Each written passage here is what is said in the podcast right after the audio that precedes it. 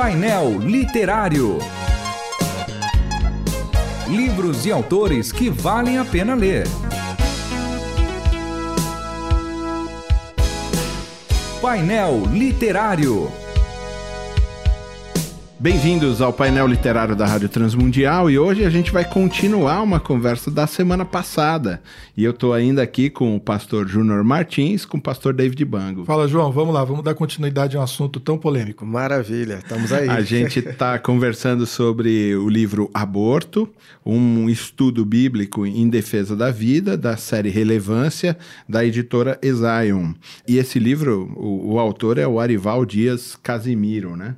Uh, a gente terminou a semana passada fazendo uma pergunta que a gente estava dividindo no nosso bate-papo lá semana passada sobre política, né? Então, o Estado fazendo um controle do que é crime e do que não é, legislando socialmente, estou dizendo, olha, em caso de anencefalia, em caso de estupro, em caso de uh, morte da mãe, eminente da mãe, alguma coisa assim, pode se optar então pelo aborto. É, a lei prevê isso. Depois você tem a questão ética médica, né? Então o médico ele vai levar várias coisas em consideração. É uma moça nova, é uma pessoa já de idade, ela não vai ter mais possibilidade de ter filhos, tem todas essas coisas que na ética médica o cara vai levar em consideração. Se o risco é muito grande, por exemplo, para a mãe, menos risco para a criança, se é muito risco para a criança e pouco risco para a mãe, tudo isso vai ser levado na ética médica. E na teologia, a gente também tem uma ética que a gente leva, lembrar os ouvintes de que a teologia ela é cristocêntrica, ela é teocêntrica. O que Deus está mandando, a gente vai fazer, a gente tem uma imposição como cristãos, não o mundo. Mas o que eu quero saber é o seguinte: dá para a gente separar esses três elementos dessa conversa? Ou essa conversa precisa ser colocada em termos gerais? Né? Mesmo socialmente, já que a gente não pode necessariamente impor na sociedade o pensamento cristão, ela pode ser dividida assim, ou se eu dividir, ela fica meio capenga? Eu acho que o debate tem que ser amplo, porque a gente tem uma, uma, uma, mistura muito grande aí de pontos de vista e de ideologias também. Quando a gente fala do ponto de vista político, existe um debate a respeito do aborto como um problema de saúde pública, ou seja, as meninas que querem abortar e acabam recorrendo a, a fundos de quintais aí, acabam tendo um problema, acabam morrendo, acabam tendo uma série de, de outras dificuldades. Então, a tentativa de garantir para essas moças que elas tenham um lugar adequado para fazer o seu aborto, correndo o menor risco possível. Mas a questão é: com que condições elas vão procurar? Aí entra a questão da ideologia que pesa bastante. E eu acho que é onde a igreja pode ser combativa e ela pode ter uma voz assim profética de denunciar esse, esse tipo de coisa. Quer dizer, é por causa da, da, da, pobreza da menina? É por causa de um, de um ambiente extremamente promíscuo em que essas crianças estão sendo geradas por descuido e por falta de orientação? Então não me parece razoável colocar isso como um problema de saúde pública, o aborto como um problema de saúde pública, mas colocar como um problema de educação e tudo mais, porque está saindo fora do, das outras questões que a gente já colocou aqui no programa passado. Isso, isso que o pastor Júnior está levantando, David, o que me parece, e ele pode me corrigir, é que ele está dizendo assim: a desculpa é furada. Como eu não encontro outra desculpa, nem cientificamente, nem eticamente para o processo, então eu vou falar assim: ah, é uma questão de saúde pública. Pô, as meninas pobres estão se matando porque estão fazendo aborto clandestino.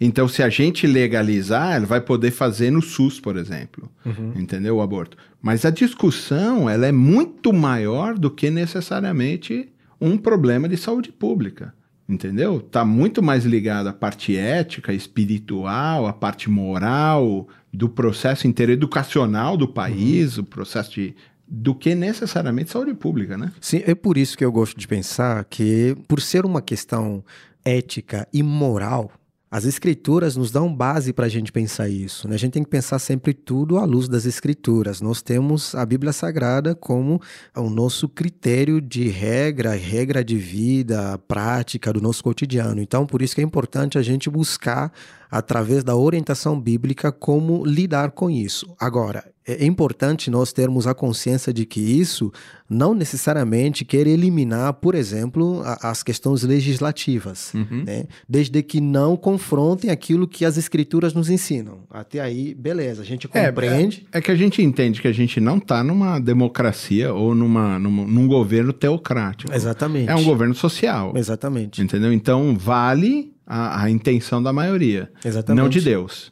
Mas muitas vezes a gente quer impor esse tipo de pensamento. Uhum. É válido impor isso, pastor Júnior? Talvez seja válido, mas seja inviável. Eu não sei se dá para juntar essas duas questões, porque o que acontece é o seguinte: a gente está num mundo caído. A gente está remendando pano velho com, com pano novo, né? Odre velho com pano novo. Então a gente está tentando consertar alguma coisa que é praticamente impossível de ser consertada por causa da natureza caída do homem. Então, a gente tem um conflito muito maior que talvez recaia sobre o processo até de evangelização, de missões, uhum. o trabalho de conscientização da igreja, das, das novas gerações, de tentar mudar essa, essa mentalidade. E, obviamente, o livro até aborda isso, de ver com bastante compaixão, com bastante misericórdia a vida de quem passou por isso. João, eu sou pastor, você, vocês também são pastores, sou pastor aí há, há quase 24 anos, pegando tempo aí liderando congregação já há mais de 25 anos cuidando de gente, pastoreando gente. Eu conheço pessoas que, que abortaram e depois de 20 anos ainda estão, 25 anos, estão sofrendo por causa daquilo. As consequências. E né? é um né? processo de trabalho espiritual muito forte, de oração, de reconhecimento da graça de Deus para aquilo tudo lá do passado ser, ser, ser curado espiritualmente. Fora algumas, algumas coisas, sequelas de natureza física também uhum. e, bi, e biológica, né? Que são muito importantes. Então, a igreja, eu acho que ela tem que ser uma voz profética contra isso. Uhum. Ela também tem que saber muito bem o que, que ela está atacando, ela tem que ter uhum. um foco muito claro. Mas o nosso papel é o de conscientizar as novas gerações e de fortalecer cada vez mais a mentalidade cristã. O homem lá fora, ele não vai ter a consciência, você mesmo já usou essa expressão, a riqueza e a complexidade do evangelho é tão grande que muitas vezes é incompreensível até para a gente, a gente continua olhando o pecador, olhando ele fazendo isso, tendo misericórdia, trabalhando, orientando e trabalhando com as novas gerações, porque é um assunto muito importante, porque é, é literalmente um assunto de vida ou morte. E morte, vida e morte de pessoas inocentes. É verdade. O, o foco da igreja, pastor David, ele é porque a gente, quando vai conversar sobre isso, parece que em alguns aspectos a gente já tem um olhar julgador uhum. e condenador. Né? A gente tem muito medo desse negócio de julgamento, que fala, ah, a Bíblia fala para a gente não julgar. Não é verdade. A, a Bíblia fala para a gente não julgar sem equidade, uhum. para julgar sem equilíbrio. Uhum. Né? Então, a mesma medida que você julgar, você vai ser julgado. Ele não diz para você não julgar. Né? Apesar de no começo falar, não julgueis para não ser julgado. Uhum. Por quê? Aí ele explica. Ele não está dizendo, não julgue, em hipótese nenhuma. Ele está dizendo, não julgue porque na mesma medida que você julgar, você vai ser julgado. Uhum. Mas o justo a tudo julga e em nada é julgado. Por quê? Porque ele julga com equidade. Mas parece que muitas vezes nessa discussão ela vem muito acalorada, né?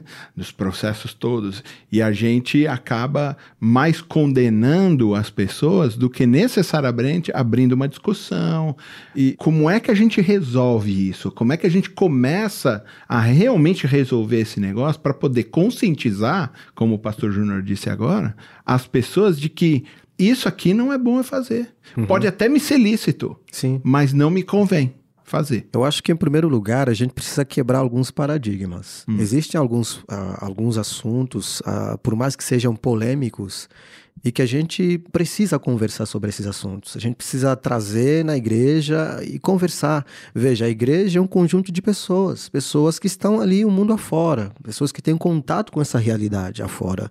Por isso que é importante trazer algumas discussões para que a gente possa conduzir essas pessoas para um caminho adequado. Muitas vezes a gente tem essa postura de já cortando sim, é, é, numa primeira tacada já era, porque nós temos medo, ou talvez temos a dificuldade de lidar com esses assuntos. Tem assuntos que nós evitamos nas igrejas porque a gente não está preparado para falar sobre esses assuntos.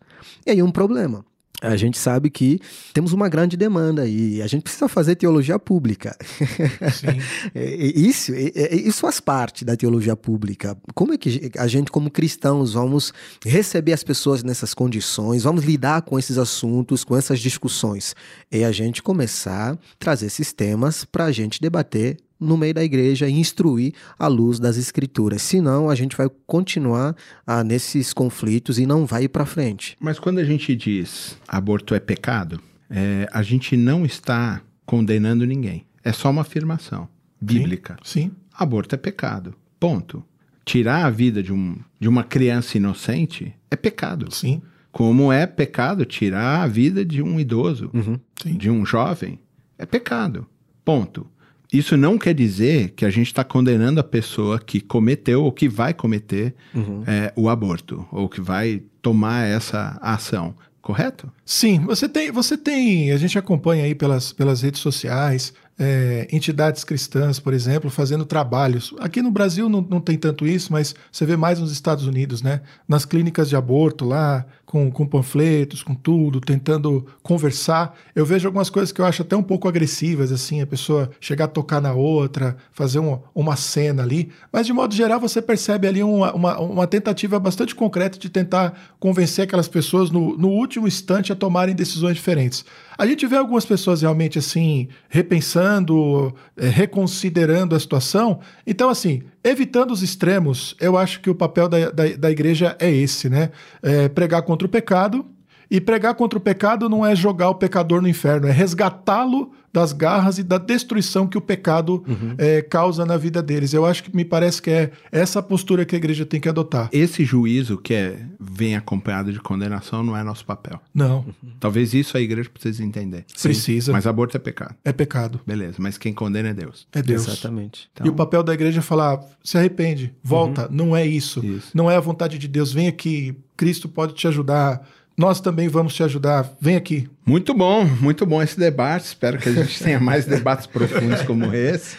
Num livro muito gostosinho assim de ler, muito, Muito legal assim da gente trabalhar com ele. Espero que a gente tenha muitos muitos momentos como esse. Pastor Júnior, muito obrigado. Pastor David. Até mais, João. Valeu. Você ouviu Painel Literário. Produção e apresentação: João Paulo Gouveia. Realização: Transmundial.